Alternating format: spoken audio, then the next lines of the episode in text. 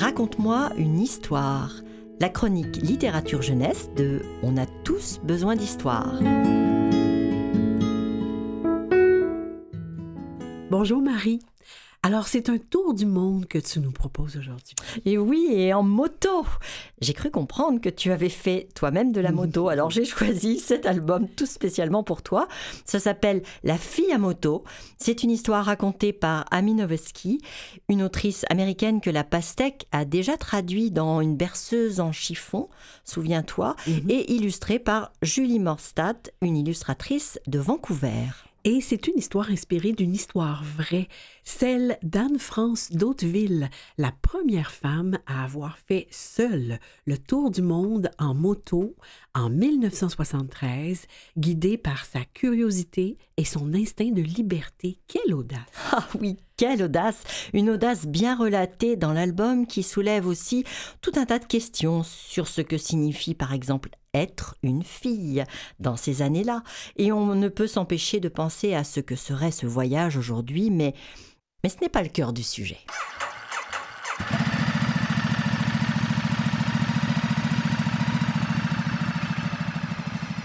Car évidemment, c'est le voyage qui est au cœur de la narration. Ça veut dire quoi faire le tour du monde à moto? Ça implique quoi?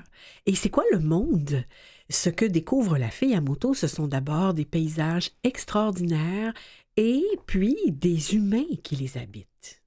On sent aussi sa chance de pouvoir faire ce voyage, cette liberté qu'elle s'est donnée dans les années 70, n'oublions pas. Car partir, ça veut dire oser, oser quitter ceux à qui l'on tient, être courageux aussi.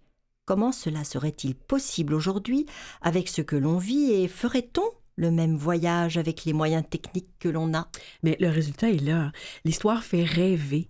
On part de Paris, où l'héroïne fait ses adieux à la Tour Eiffel, direction le Canada, qu'elle traverse d'est en ouest, puis l'Alaska, l'Inde, l'Afghanistan, la Turquie, la Bulgarie, ce qui était la Yougoslavie, la Hongrie, l'Allemagne, puis retour en France. Il y a tant de façons de faire le tour du monde, tant de routes possibles. Au cours de son périple, il y a des moments vraiment touchants, comme par exemple le jour où elle découvre les grands Bouddhas de Bamiyan en Afghanistan. On sait que 50 ans plus tard, les talibans les auront tous détruits. Ou encore ces moments d'échange avec les habitants. Et partout, elle le constate, les hommes et les femmes sont bons et beaux. Bien sûr, le voyage n'est pas sans embûches. Sa moto tombe en panne, ou parfois euh, elle a du mal à grimper une montagne, mais chaque fois, quelqu'un lui vient en aide. Un mot sur les illustrations vraiment, vraiment chouettes. Elles ont un petit côté vintage et aussi le rôle de photoreportage. Les couleurs en aplat, le graphisme, ça fait penser à des affiches publicitaires. Oui, absolument. Et malgré le style assez dépouillé, les illustrations avec leur cadrage très varié donnent une bonne idée du contexte, des lieux traversés et des atmosphères. Elles fournissent un grand nombre de détails qui reflètent chaque fois l'esthétique du pays. Il y a aussi des petites indications amusantes comme comment savoir faire le thé en Inde ou comment faire un feu. Ces choses très concrètes deviennent quasi poétiques. un peu partout, la fille à moto, ça impressionne. Et je ne sais pas pour toi, Marie, mais cela donne vraiment envie de voyager. Maintenant que les frontières s'ouvrent tranquillement, on pourrait facilement se sentir attiré par l'idée d'un road trip. Oui. À la fin de l'album, précisons que trois pages sont consacrées à Anne-France d'Hauteville, la véritable héroïne, celle qui a inspiré ce livre. Et terminons sur la dernière phrase de l'album. Le monde est beau, le monde est bon. Quand elle ferme les yeux, la fille entend encore la route. Elle a repoussé un peu plus loin les frontières de l'ailleurs.